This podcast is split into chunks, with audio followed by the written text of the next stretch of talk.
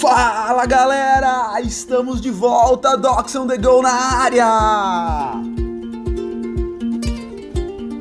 É isso aí galera, eu sou o João Justo Pires, sou o pastor do Doxa. O Doxa é um ministério de adolescentes da Igreja Shaddai, super legal, acontece todos os domingos às 18 horas na Igreja Shaddai. Procure-nos no Instagram, no Facebook, em qualquer lugar aí que você vai encontrar. Igreja Shaddai Comunidade Cristã.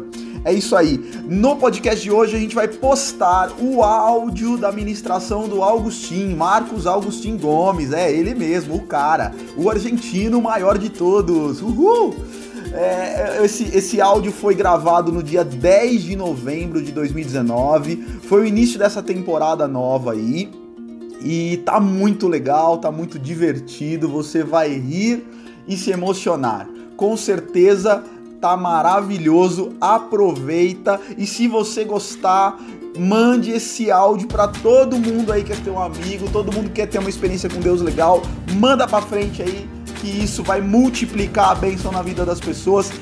E é isso, galera. Beijos a todos, Deus abençoe aproveita esse áudio aí que tá demais. Beijos!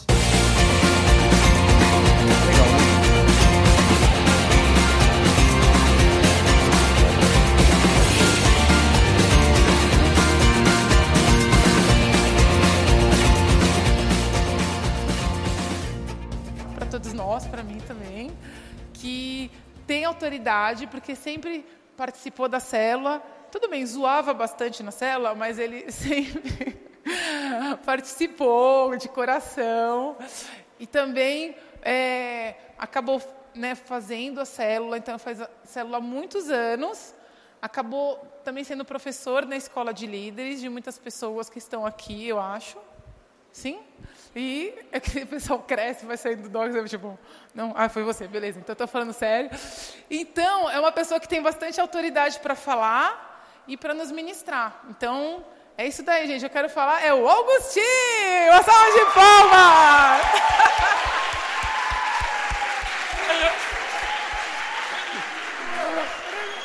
ah, muito bom.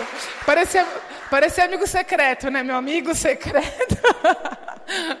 Ai, Jesus. Amém. Então, vou fazer uma oração pelo Algu. Senhor Jesus, muito obrigada, Deus, por esse momento. Esse momento divertido, mas um momento também rema, Senhor, do Senhor. Um momento que a gente vai ouvir sobre Senhor, assuntos que vão fazer diferença no nosso dia a dia, agora, no dia de hoje. E eu peço que o Senhor unja a vida do Agostinho com a tua bênção, usa, Senhor, as palavras na boca dele. Que o, todo, todo mundo que estiver aqui, Pai, esteja com o espírito acordado, aberto para ouvir essa palavra e que o Senhor venha produzir cura, revelação, santificação e os teus milagres para louvor e glória do seu nome, em nome de Jesus. Amém. Uma salva de palmas. Amém. Tudo bem com vocês? Boa noite. Eu vou pedir para vocês abrirem a Bíblia ou o celular de vocês em Colossenses 3, versículo 23.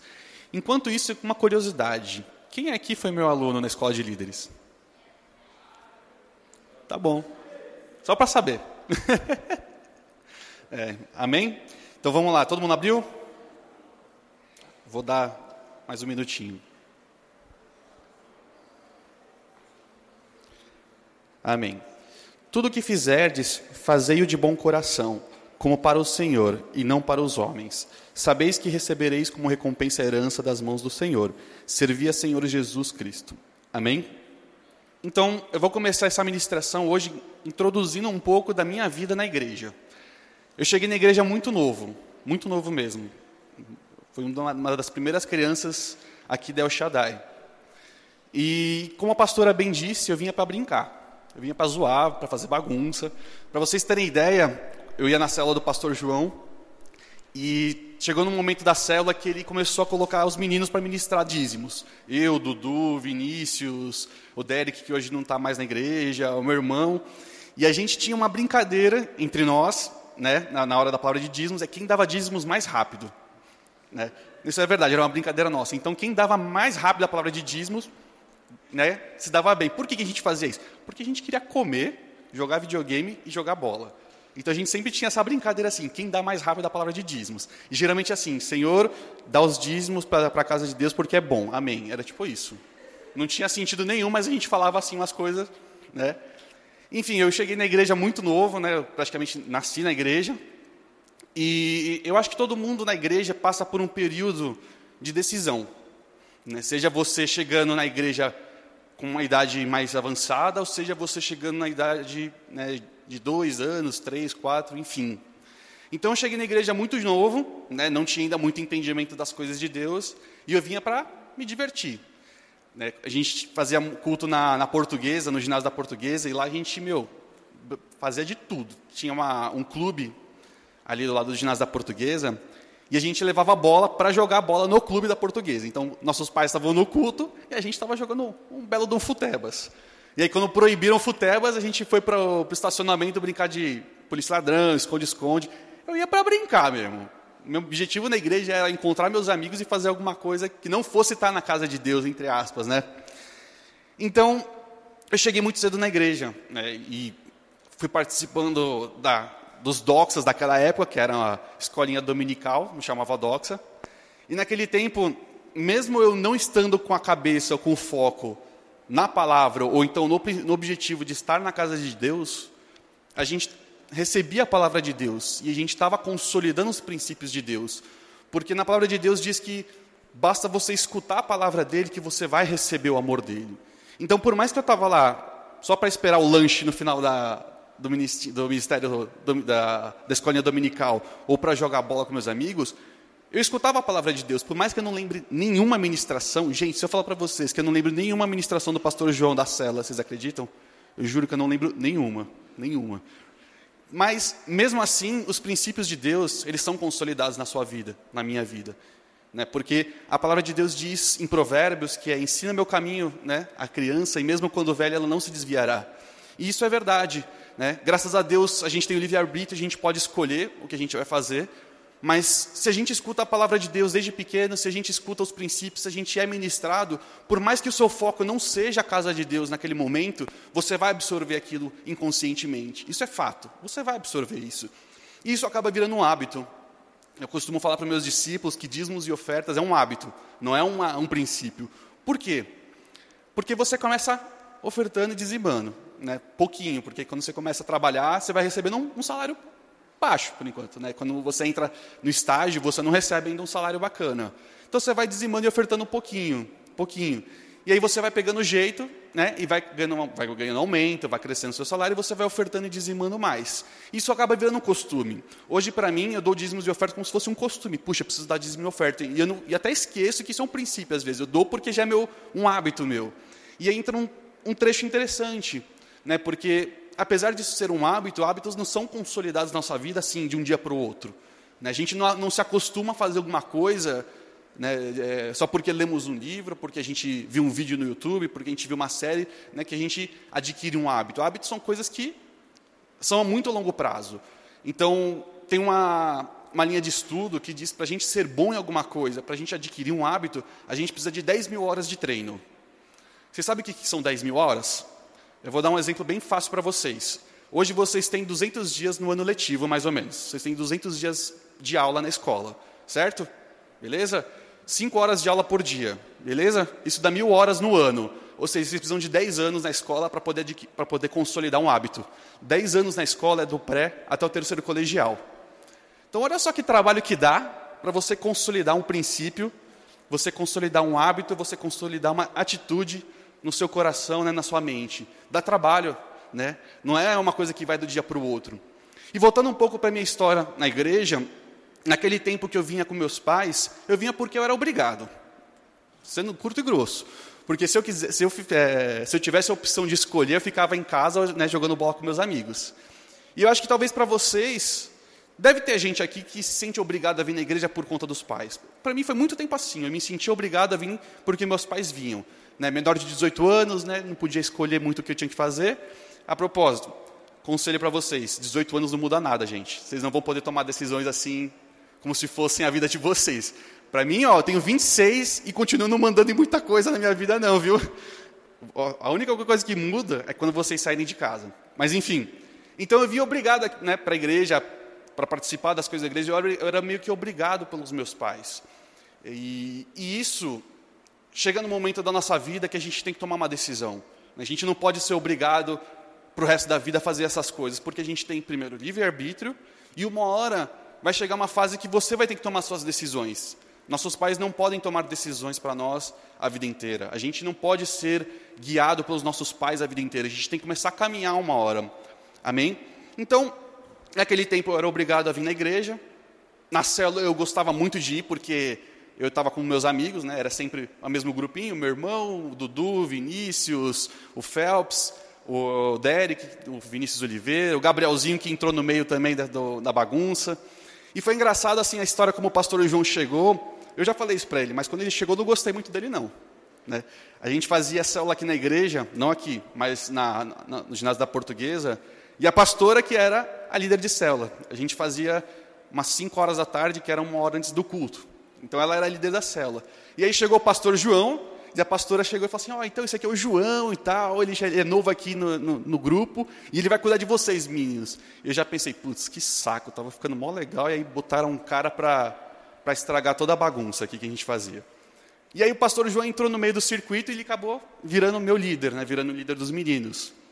Isso é uma coisa até bacana, porque foi uma coisa que eu falei para o pastor. O pastor não tinha noção de como as pessoas amam a vida de vocês. E naquele tempo eu percebi muito como a vida, como o pastor João amava, amava nossas vidas. Por quê? Gente, ele buscava todos os meninos da casa dele para ir para a célula. Então ele morava lá na rua Dornelândia, que é na zona norte de São Paulo, no extremo zona norte, e até a minha casa, que é extremo zona sul, que dá 27 quilômetros mais ou menos. 27 quilômetros é daqui. Oh, nossa, aumentou o som. 27 quilômetros é daqui até São, São Bernardo do Campo, que é outra cidade. Então ele ia da casa dele até a minha casa, me buscar, buscar o meu irmão. E aí depois a gente ia para casa do Dudu, lá na Paulista, para fazer a cela. Quando não ia para o Ibirapuera para fazer a cela, para jogar bola depois. Então o pastor João desde sempre semeava amor nas nossas vidas, porque a gente não pagava pela gasolina, a gente não pagava nada para ele. Nada, a gente só dava dor de cabeça, para falar a real. Porque ele colocava oito meninos num carro que cabiam dois, que era um palio. Vocês sabem o que é o palio? Um palio. É tipo um Ford ovo. Ford ovo é aquele Ford Fiesta antigo. Então ele botava oito meninos, dois eram gordos, Phelps e o Vini Oliveira, e o Derek também. Então três eram gordos. Oito crianças num carro para ir jogar bola no parque, porque era esse o objetivo. Às vezes ir no cinema. Então imagina que estranho, um cara de 27, 28 anos levando oito crianças de 10, 12 anos para ir no cinema. Tipo, bizarro, né? Meio estranho. Mas desde aquele tempo o pastor João semeava amor nas nossas vidas. Desde aquele tempo ele já consolidava os princípios de Deus inconscientemente nas nossas vidas. A gente não percebia isso, porque eu ia para a célula para encontrar meus amigos, não para saber que eu tinha que ter um bom caráter, não para saber que eu tinha que semear e colher, não para saber né, que todo mundo tem a sua individualidade. Então o pastor, ele foi uma peça que durante todo esse tempo da minha juventude, da minha infância, ele foi ministrando o meu coração inconscientemente, porque eu não lembro de nenhuma palavra dele, como falei, sobre os princípios de Deus. Né? E uma coisa que eu era muito, mas muito mesmo assíduo, era na célula. A célula não faltava uma vez, que era muito legal. E, e aí a gente foi crescendo, a gente foi crescendo e começamos a chegar na vida, na fase adulta. A célula começou a se dividir, o Phelps começou, o Phelps virou líder de célula e cuidou de uma célula o pastor João cuidou de outra célula, e aí depois foi criando outras células. Gabrielzinho criou a célula, eu, muito mais para frente, criei a minha célula. As coisas foram se desenrolando. E naquele tempo eu ainda não tinha tomado a minha decisão. Eu ainda vim na igreja porque eu tinha que estar aqui com os meus amigos, porque eu tinha que me divertir, porque eu estava com vontade de jogar bola com o pessoal, de encontrar os meninos, e não porque eu sabia que aqui era o meu lugar. E para ser mais preciso, a minha decisão, ela veio mais ou menos com uns 18 anos. 19 anos, por aí. Foi quando eu saí do. Desculpa, gente, estou cronometrando aqui para não passar do tempo. Foi quando mais ou menos eu saí da escola e ia entrar para a faculdade. E onde que foi a minha decisão nesse momento? Qual foi o ponto onde eu, onde eu decidi que eu tinha que escolher se eu ficava na igreja porque eu sei que aqui é o meu lugar, ou se eu saía da igreja porque não é isso que eu queria? Foi no momento onde o pastor João, ele decidiu que eu ia ajudar ele na escola de líderes. Assim, ele me convidou, na verdade. Ele falou assim: Ó, oh, Agostinho, a gente vai começar a fazer a escola de líderes, eu queria convidar você para ser o meu, meu assistente. E quando o pastor anunciou isso, ele anunciou numa reunião de discipulado. Com, ou seja, estava todos os meninos todas as meninas. Para vocês terem ideia de como era bizarro o pastor ter me chamado para ser o assistente dele, a Gabriela, vocês conhecem a Gabi. Na hora que o pastor falou assim, Agostinho vai ser meu assistente, a Gabi, nossa, velho, você escolheu errado, hein, pastor? Não acredito. Ou seja, vocês estão ligados à credibilidade que eu tinha naquela época, porque eu só vinha para bagunçar mesmo. Eu não tinha objetivo nenhum, só vinha para bagunçar. Então a Gabi né, mandou essa, putz, pastor, vacilou. E aí, beleza. O pastor começou a fazer a escola de líderes. A primeira turma, quem era da primeira turma da escola de líderes? Acho que o Davi era, não? Você não lembra? Quem era da primeira turma? Que era o pastor João que ministrava. Você teve ela comigo? Não. Então, e aí eu comecei como assistente do pastor João, e aí entrou um ponto interessante que a gente não percebe muitas vezes. A gente tem costume de ficar sentado escutando a palavra de Deus. Deus fala que isso é bom, que a gente precisa escutar a palavra dele, porque é, escutando a palavra dele, a gente recebe o amor de Deus. Mas tem uma parte importante na palavra de Deus que a gente às vezes esquece, que é o id, que a gente tem que fazer alguma coisa na casa de Deus. Se você ficar sentado o tempo todo só escutando, só recebendo, uma hora você vai desanimar. Vai chegar um tempo que você vai falar assim, puxa, eu já sei o que ele está falando. Puxa, já escutei tudo isso. Por que, que eu vou vir aqui escutar de novo? Se você não levantar da cadeira e fazer alguma coisa, não mudar, não entrar na, na, igreja e realmente fazer parte da igreja, seja você cantar no louvor, seja você dançar, seja você participar de algum ministério, cara, você vai desanimar. Você vai querer sair. Você não vai ver diferença nenhuma na sua vida. Certo? Você não vai ver nada mudando. Por quê? Porque o poder de Deus, ele exige que a gente se movimente. E onde está o poder de Deus? Onde está o poder de Deus? Vocês sabem que é o Espírito Santo? O Espírito Santo é a terceira pessoa da Trindade. Ele é Deus, certo? Onde está o Espírito Santo? Em nós. Então o poder de Deus está onde? Em nós. É assim, isso vale também para a onipresença de Deus. Se o Espírito Santo está dentro de nós, Deus está presente em nossas vidas. E está presente em todos os lugares. Assim como o poder de Deus. Então o poder de Deus, a presença de Deus está dentro de vocês. E a presença de Deus e o poder de Deus não consegue ficar parado. Cara, isso é muito simples. A gente não consegue ficar sentado o tempo todo numa sala de aula escutando alguém falar sobre matemática, sobre física, sobre química. Quando tem dobradinha de matemática, quem curte? quase ninguém. Quem, quando tem dobradinha de português, tem gente que até vai cabular a aula, certo? Então, a gente ficar sentado escutando, cara, cansa, cansa. E o poder de Deus que está dentro de você é igual um adolescente não consegue ficar parado. Ele quer sair, ele quer fazer alguma coisa, ele quer se mexer, ele quer produzir alguma coisa. Então, meu, meu conselho para vocês é: produzam alguma coisa, saiam dessa cadeira e façam alguma coisa na casa de Deus, porque isso não só vai te segurar, não, isso vai, não só isso vai te motivar a estar aqui dentro, mas também vai te dar oportunidade de você presenciar milagres. Amém? De você poder fazer parte de milagres. Enfim, voltando para a parte da escola de líderes eu era assistente do pastor João, eu ainda fazia bagunça na, na escola de líderes, por incrível que pareça. E aí chegou um tempo que teve uma segunda decisão, onde o pastor João ele saiu da escola de líderes e falou assim: agora você assume. E ao mesmo tempo eu tinha que abrir a minha célula, porque eu já tinha já alguns discípulos que estavam né, andando comigo. E aí veio o segundo desafio, que era eu ser o professor da escola de líderes e ter uma célula. Aí naquele tempo, se eu não me engano, o Gabrielzinho foi meu assistente. Tinha outras pessoas, mas no final ficou o Gabrielzinho. O, inclusive o Rubem também foi meu assistente por um tempo. O Rubem e o Gabrielzinho. E o engraçado assim, o interessante da escola de líderes que a primeira, o primeiro capítulo, primeiro capítulo não, o primeiro módulo é sobre os princípios de Deus, que são sete princípios. E a gente tem um costume de acreditar que a igreja só serve para a igreja, né? Que a palavra de Deus só serve para a casa de Deus, só serve para quando a gente está aqui na, na casa de Deus. E isso é a maior mentira que vocês vão escutar. A palavra de Deus não serve para quem está aqui dentro. Ela serve para vocês que estão lá do lado de fora. Amém? Por quê? Porque muitas vezes a gente acha que os princípios de Deus só funcionam quando a gente está debaixo da casa dele. A gente acredita que o poder de Deus só existe na igreja. A gente acredita que o milagre de Deus só acontece dentro da igreja. E como eu falei, o poder de Deus está dentro de você. A presença de Deus está dentro de você. Então, o poder dele não está na igreja. Está em todos os lugares. Amém? Porque por onde você anda, por onde você passa, você carrega o poder de Deus, você carrega a presença de Deus. Amém? E isso é uma coisa muito interessante nos dias de hoje, porque quem aqui já escutou assim, ah, você precisa pregar para os seus amigos, você precisa né, falar de Deus para os seus amigos da escola, para os seus é, primos, para os seus parentes. Quem aqui já escutou isso? Alguém já escutou isso? Eu já escutei várias vezes isso, mas assim, falando de mim, eu não consigo chegar e falar assim, irmão, Deus me falou que você está passando por uma necessidade difícil, mas eu posso te ajudar. Eu sei o caminho. Cara, eu não sou essa pessoa. Eu nunca fiz isso.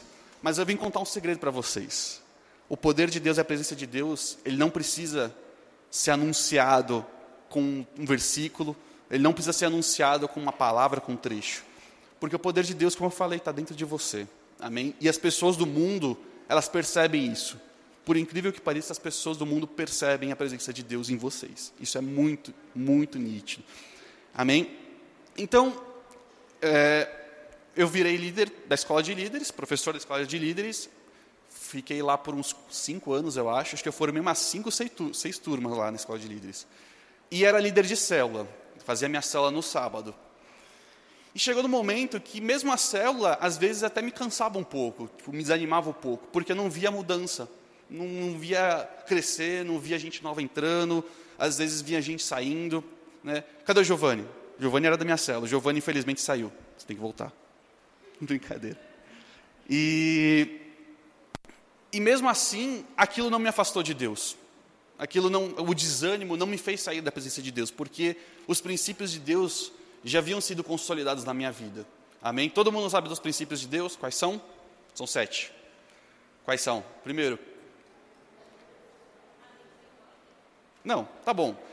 São sete. Lembra a palavra mágica para decorar? Boa, na... alguém prestou atenção na minha aula. Então era mordomia, união, semear e colher, caráter, individualidade, soberania e autogoverno. Amém? Os sete princípios de Deus, eles são sete princípios que valem para todo mundo.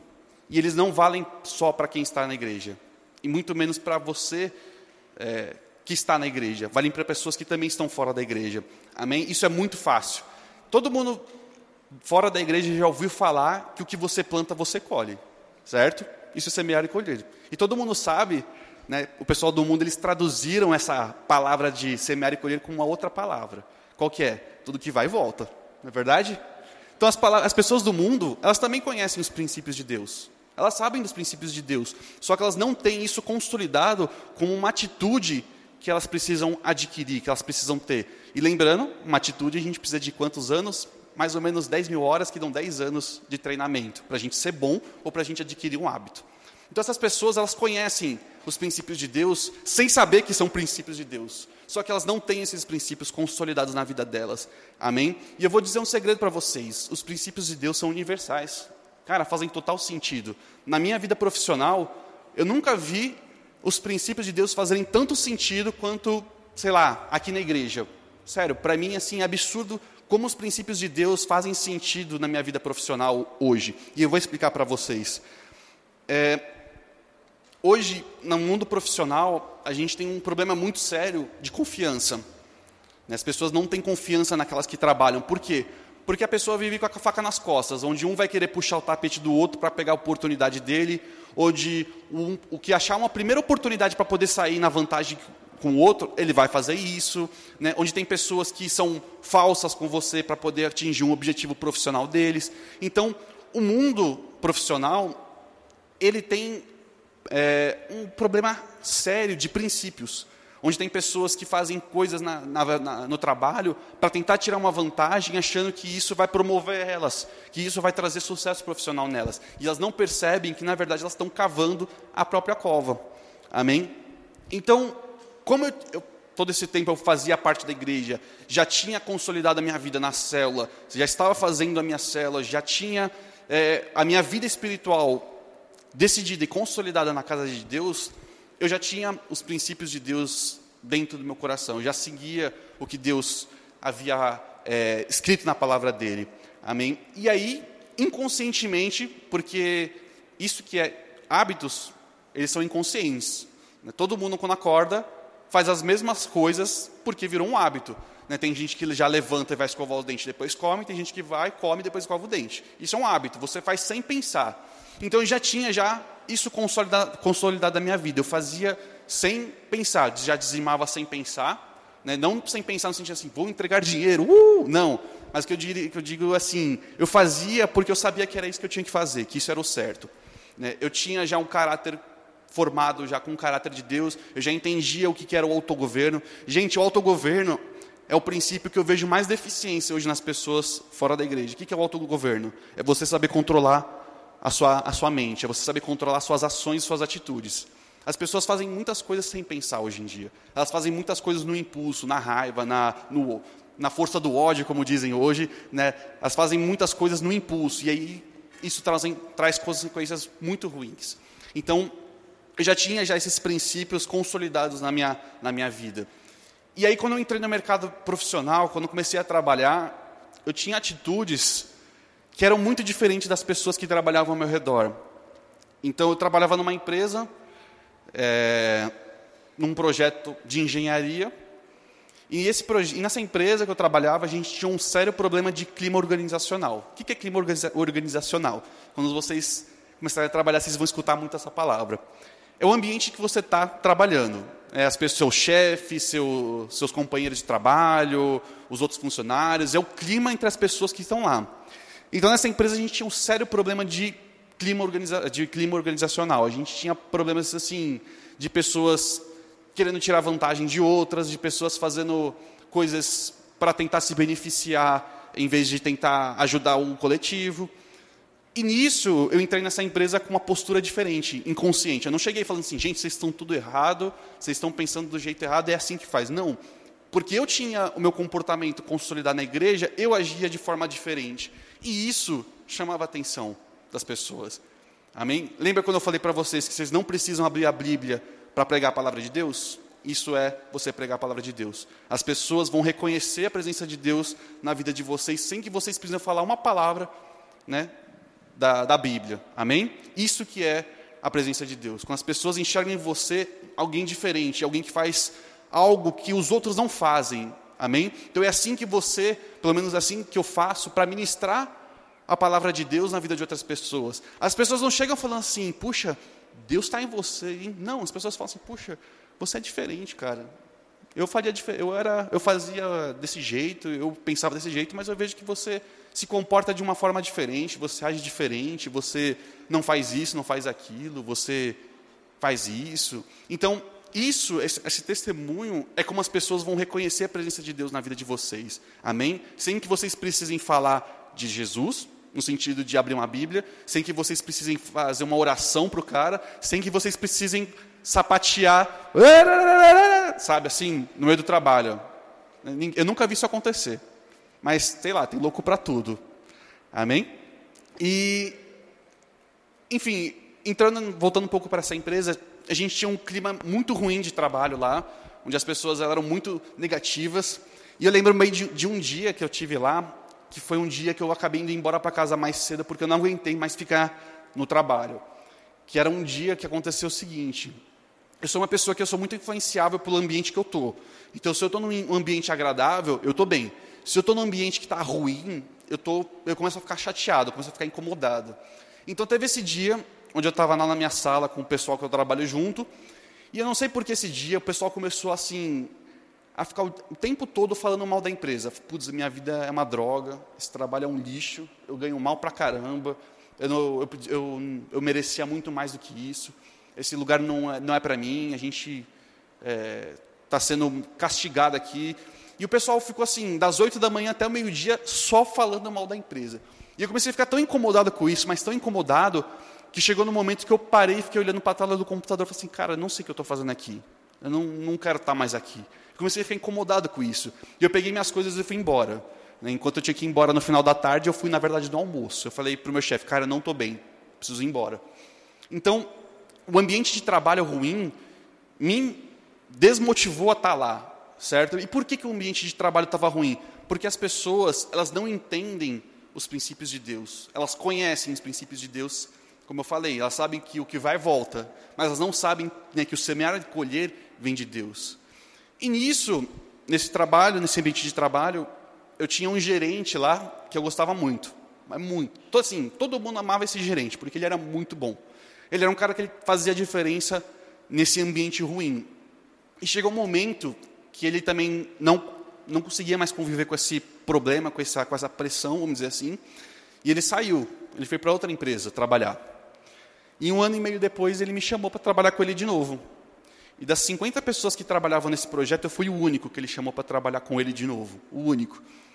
E eu falei assim, uma conversa para ele, com ele outro dia, assim, por que, que você me chamou para trabalhar com você de novo? Por que, que fui o único que você me convidou, sendo que todo mundo da outra empresa ficava te mandando currículo pedindo para você chamar para trabalhar com você de novo? Ele falou assim para mim, eles me chamam de Marcos no trabalho. Não, meu nome é Marcos, para quem não sabe, é Marcos Agostinho Gomes. Isso aí poucas pessoas sabem. Ele me chama de Marcos. Ele falou assim, Marcos, ele fala, Marcão, Marcão, você era um cara diferente das outras pessoas. Não porque você é, o pessoal reclamava do trabalho e você não reclamava. Mas, por, mas porque, mesmo quando a situação era ruim, mesmo quando a situação era desfavorável, você ainda fazia a sua função com zelo. Né? Você controlava as suas emoções, você controlava a seu, sua postura, autogoverno. Você fazia as coisas que não eram da sua função, mas você fazia porque você sabia que era bom para a empresa em si, semear e colher. Né? Você tinha uma postura diferente, onde as pessoas tiravam vantagem do outro para poder ter uma, uma pequena vantagem no final do ano para ganhar um dinheirinho a mais no bônus. Você não fazia isso, caráter. Né? Então, através desse discurso desse meu ex-gerente, ele me mostrou que, assim, cara, eu estava falando de Deus para ele, sem falar de Deus para ele. Vocês entenderam? E aí eu enxerguei que o Espírito Santo que estava sobre mim foi ele que me fez me destacar no meio daquelas pessoas. Foi ele que me fez me destacar no meio daquelas outras 40, 50 outras pessoas que trabalham, que trabalham naquela empresa. Amém? E aí eu comecei a trabalhar nessa nova empresa com ele, né? E para mim assim foi uma mudança absurda de vida, porque eu ia de bicicleta para o trabalho, demorava 20 minutos, eu chegava antes do ônibus, o ônibus demora meia hora, então era maravilhoso. Hoje eu demoro uma hora e meia para chegar de ônibus, mas eu trabalho num lugar assim onde eu sou muito bem recebido, onde as pessoas me tratam assim como se eu fosse uma pessoa especial, como se fosse uma pessoa diferente. O meu chefe, ele me, me trata como se eu fosse um filho para ele. E quando eu entrei nessa empresa, todo mundo que me entrevistou falava assim: putz, mas o seu chefe é embaçado, cara. O maluco, ele é chato, ele é pesado, ele é crica. E o meu chefe nunca me tratou com desrespeito, nunca me tratou mal, né? essa empresa que eu entrei para trabalhar, eu entrei para ajudar uma pessoa, uma função de júnior, vamos dizer assim, e no dia que eu entrei, essa pessoa pediu demissão. No mesmo dia que eu entrei. Ela pediu demissão porque ela estava com problemas psicológicos, ela estava com depressão, ela estava com problemas pessoais na família dela. E, ela, e o maior motivo de ela ter pedido demissão é porque ela não aguentava mais o meu chefe, trabalhar com o meu chefe. Ela falou isso. E aí, no primeiro dia de trabalho, eu cheguei lá, numa posição diferente, numa área que eu nunca tinha trabalhado antes, e eles falaram assim: Marcão, no caso, esse meu ex-gerente da outra empresa, que trabalhava, trabalha lá comigo, você vai ter que assumir as funções dela no seu primeiro dia de trabalho. Aí eu falei: tá, mas eu não sei nada. Fica tranquilo, você, se vira, você aprende. E aí eu comecei a ter que exercer uma função na qual eu não me sentia preparado, né? eu não me sentia ainda capaz, mas por eu ter a consciência de que Deus andava comigo, eu tinha segurança no que eu podia fazer naquela empresa.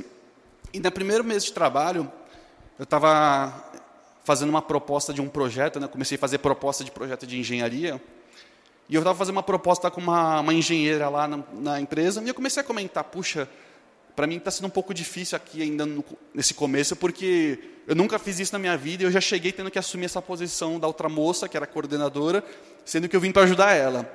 E ela falou assim para mim, Marcos, eu vou falar um negócio para você.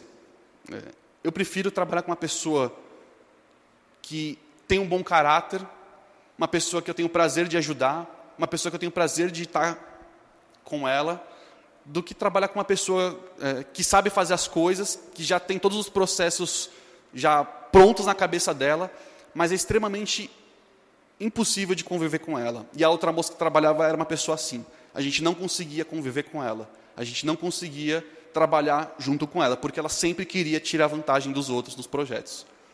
E aí eu falei assim, puxa, então quer dizer que eu não saber de nada é melhor do que a outra pessoa que sabe fazer as coisas. É isso mesmo, mais ou menos isso. E aí o tempo foi passando, o tempo foi passando, e eu percebi um outro problema naquele lugar. Eu estava numa reunião outro dia com, com os diretores, com os gerentes, e eles estavam começando a comentar um assunto interno da empresa, corporativo, sigiloso. E eu estava nessa reunião. E aí o presidente da empresa chegou e falou assim, oh, não fala isso não que o Marcos está aí. E aí o meu ex-gerente da outra empresa, que também estava nessa reunião, falou assim, fica tranquilo, eu confio nele. E aí nesse momento eu percebi que as pessoas do mundo, as pessoas do mercado profissional, elas não têm confiança nos profissionais que eles convivem. As pessoas têm medo, por quê? Porque, como eu falei, as pessoas querem tirar vantagem, as pessoas querem sair ganhando, as pessoas querem estar tá bem na fita. Então, o mundo tem um problema gigante de confiança. A gente não sabe com quem a gente pode contar para os problemas, a gente não sabe com quem a gente pode contar para situações difíceis. E é isso que Deus quer fazer da sua vida. Deus quer que você seja aquela pessoa que vai ser o pilar na, numa empresa, que vai ser o pilar numa, numa família, que vai ser o pilar né, em um lugar onde tem pessoas desestruturadas, onde tem pessoas que não têm a presença de Deus. Amém? E isso vai mostrar para as pessoas a presença de Deus. E isso vai mostrar para as pessoas a palavra de Deus que está dentro do seu coração. Amém? Então, é, esse, nesses dois momentos que eu tive nessa empresa, me mostraram que meu conhecimento profissional não valia de nada, que o meu estudo, por mais que eu tenha feito uma faculdade bacana, não valia de nada, né? Não, nada que eu fiz na minha vida profissional valia de nada. A única coisa que realmente importava que eu fiz foi absorver, entender e praticar os princípios de Deus. Entender que o que a gente faz aqui na igreja não vale só para tá, quem está aqui na igreja.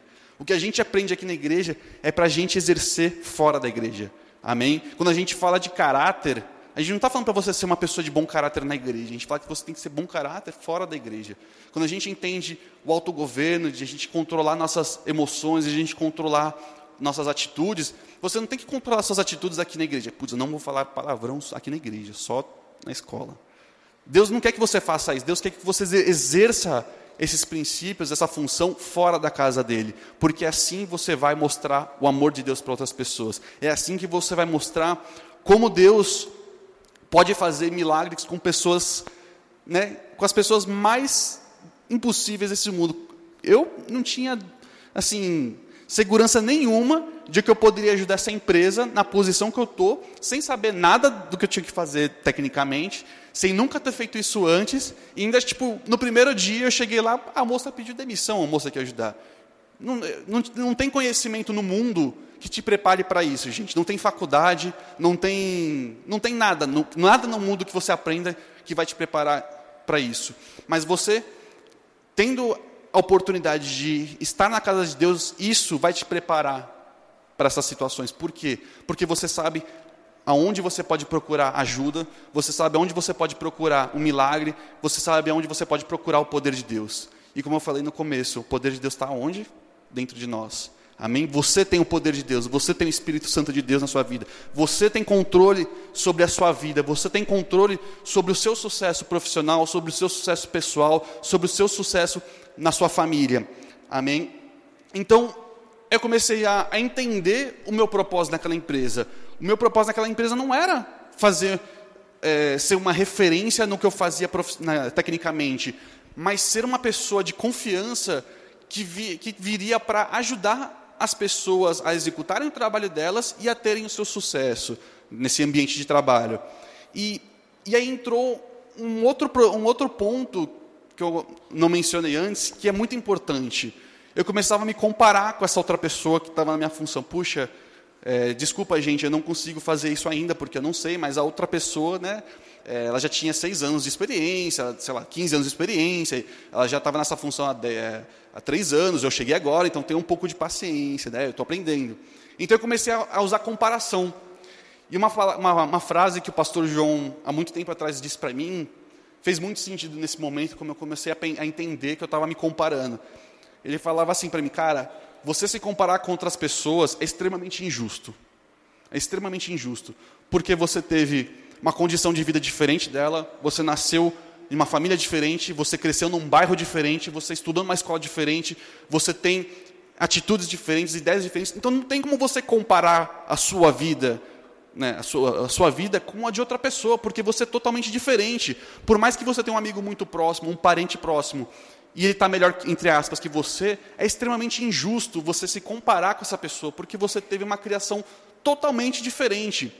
E aí ele falou assim: sabe o que você tem que fazer? Você tem que se comparar com você mesmo. Isso é uma comparação justa. Para para pensar um pouco. Como que você era há seis meses atrás? Há um ano atrás? Em atitudes, em comportamento, em pensamento, em objetivos, em sonhos, em metas, em desejos, em perspectivas, em estudo. Ou como você era um ano atrás na escola? Há dois anos atrás? E como você é hoje? Será que você mudou? Será que você melhorou? Ou será que você piorou? Isso sim é uma comparação justa. Amém? E hoje no mundo a gente tem esse problema de a gente estar tá sempre se comparando com outras pessoas. Puxa, meu amigo está num emprego melhor que eu. Puxa, meu amigo está estudando uma faculdade melhor do que eu. Puxa, meu amigo ele está indo para Disney e eu nunca fui para Disney. Gente, eu nunca fui para Disney. Puxa, meu amigo está fazendo isso e eu nunca tive a oportunidade de fazer isso. Nossa, aquela pessoa conseguiu um trainee e eu não consegui. A gente tem um, esse maldito costume de sempre se comparar com outras pessoas. E toda comparação gera uma frustração. Sabe por quê? Você nunca vai pegar o Zezinho da esquina para se comparar. Você nunca vai pegar um cara assim, sei lá, com vários problemas na vida, um cara ruim para se comparar. Você sempre vai se comparar com quem? Com aquele cara que está tudo certo, com aquele cara que está tudo bem, está tudo bacana, está tudo funcionando, o cara tem uma família bacana, o cara tem uma casa da hora, um carro bacana, estuda uma escola legal, já viajou três vezes para fora. Você sempre vai se comparar com alguém que está muito melhor que você, e isso gera uma frustração. Amém? Então não se comparem com outras pessoas, se comparem com vocês mesmos, né, no passado, porque isso sim é uma comparação justa. E aí nesse tempo eu comecei a me comparar e eu parei para pensar, puxa, estou fazendo errado. Eu não posso me comparar com o que aquela outra pessoa fazia. Até porque aquela outra pessoa, ela tinha problemas de confiança aqui na empresa, ela tinha problemas de caráter aqui na empresa, ela tinha problemas de personalidade, de autogoverno aqui na empresa. Se eu me comparar com ela, eu vou começar a me comportar igual a ela, porque para eu superar ela, eu preciso no mínimo fazer as mesmas coisas que ela, certo? Não faz sentido?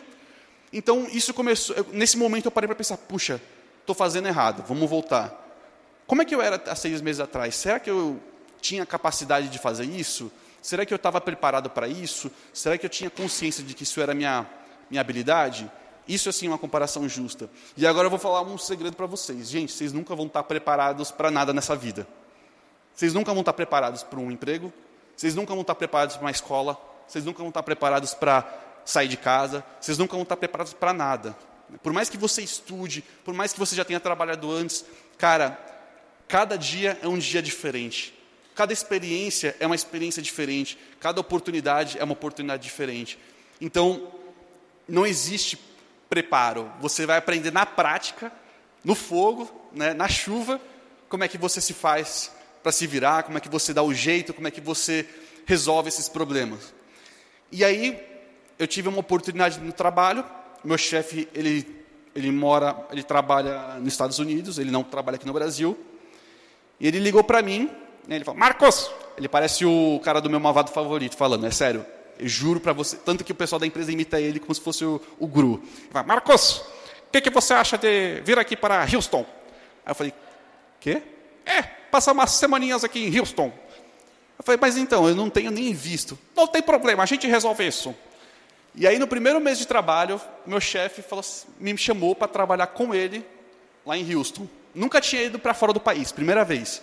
Argentina não conta, tá, gente? Meus pais são da Argentina, não conta para mim. E aí eu tive a oportunidade de ir para os Estados Unidos pela primeira vez, a trabalho, viajando de graça, para trabalhar com pessoas da minha função lá fora. E eu passei duas semanas trabalhando com essas pessoas do mesmo cargo que eu, só que lá fora. E nem isso me preparou para o que eu tinha que fazer aqui no Brasil. Porque era um mercado totalmente diferente, eram oportunidades totalmente diferentes, eram projetos totalmente diferentes que o pessoal faz lá fora.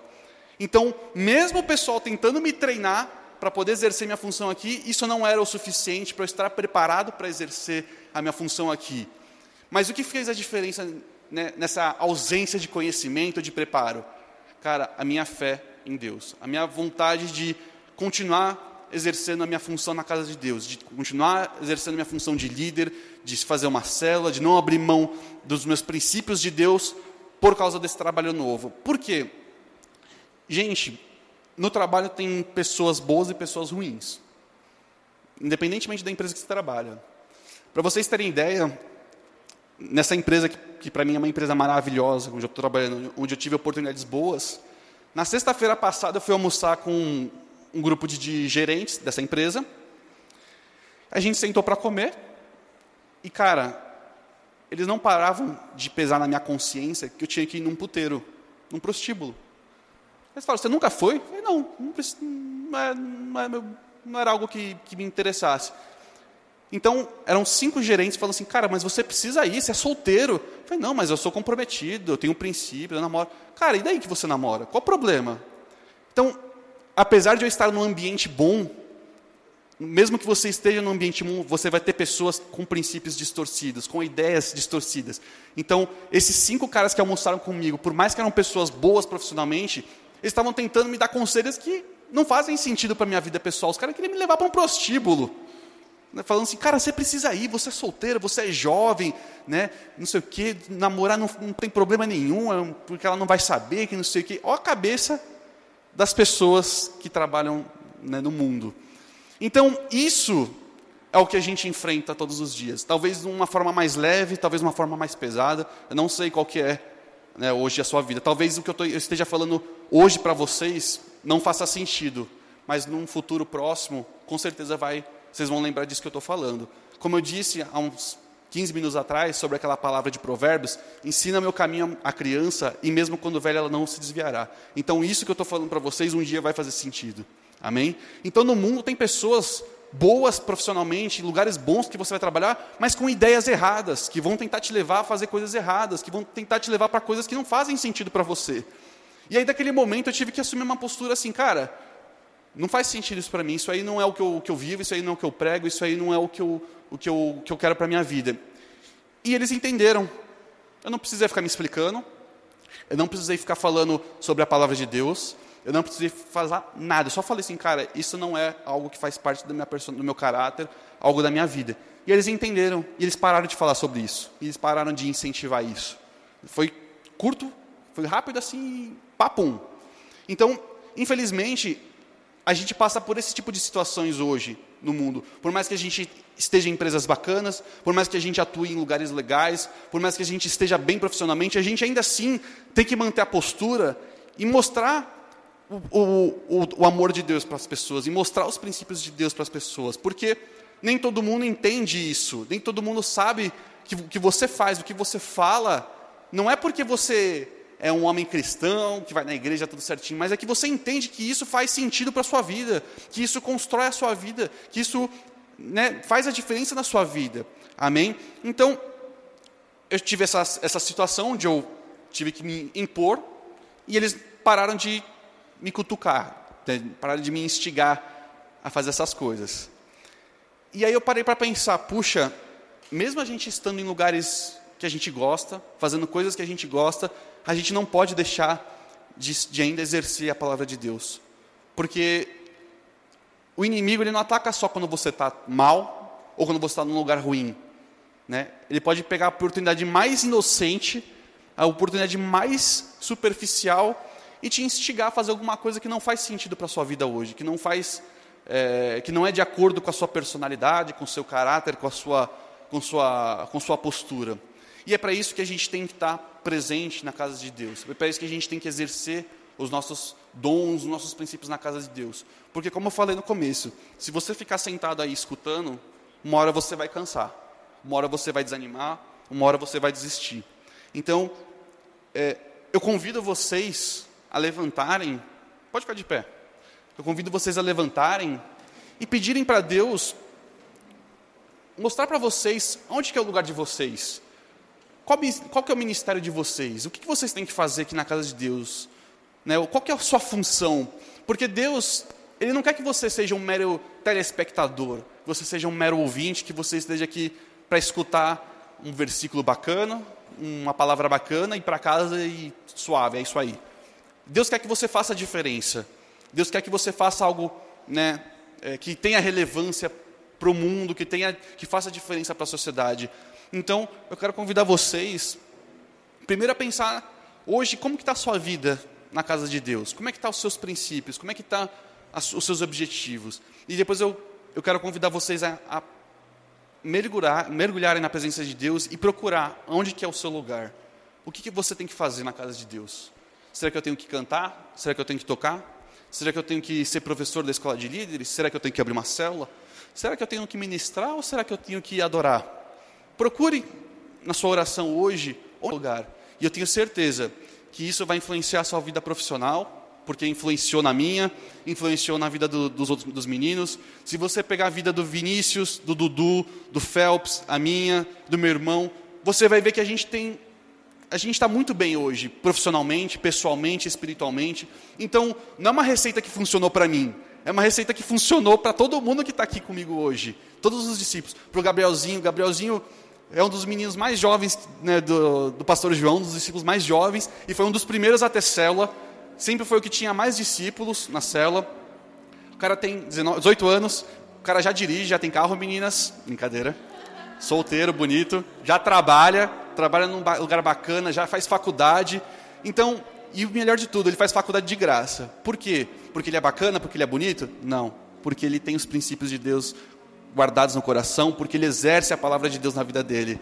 Então, não é coincidência que hoje eu tenho sorte de estar no lugar onde eu estou, de poder ser líder de cela, de cuidar de vidas, de poder estar aqui. Não é sorte que o Gabrielzinho conseguiu conquistar uma faculdade de graça, que ele conseguiu conquistar um emprego, que ele conseguiu conquistar um carro com 18 anos. Gente, com 18 anos eu não tive carro. Eu tenho 26 e não tenho carro. Ele tem.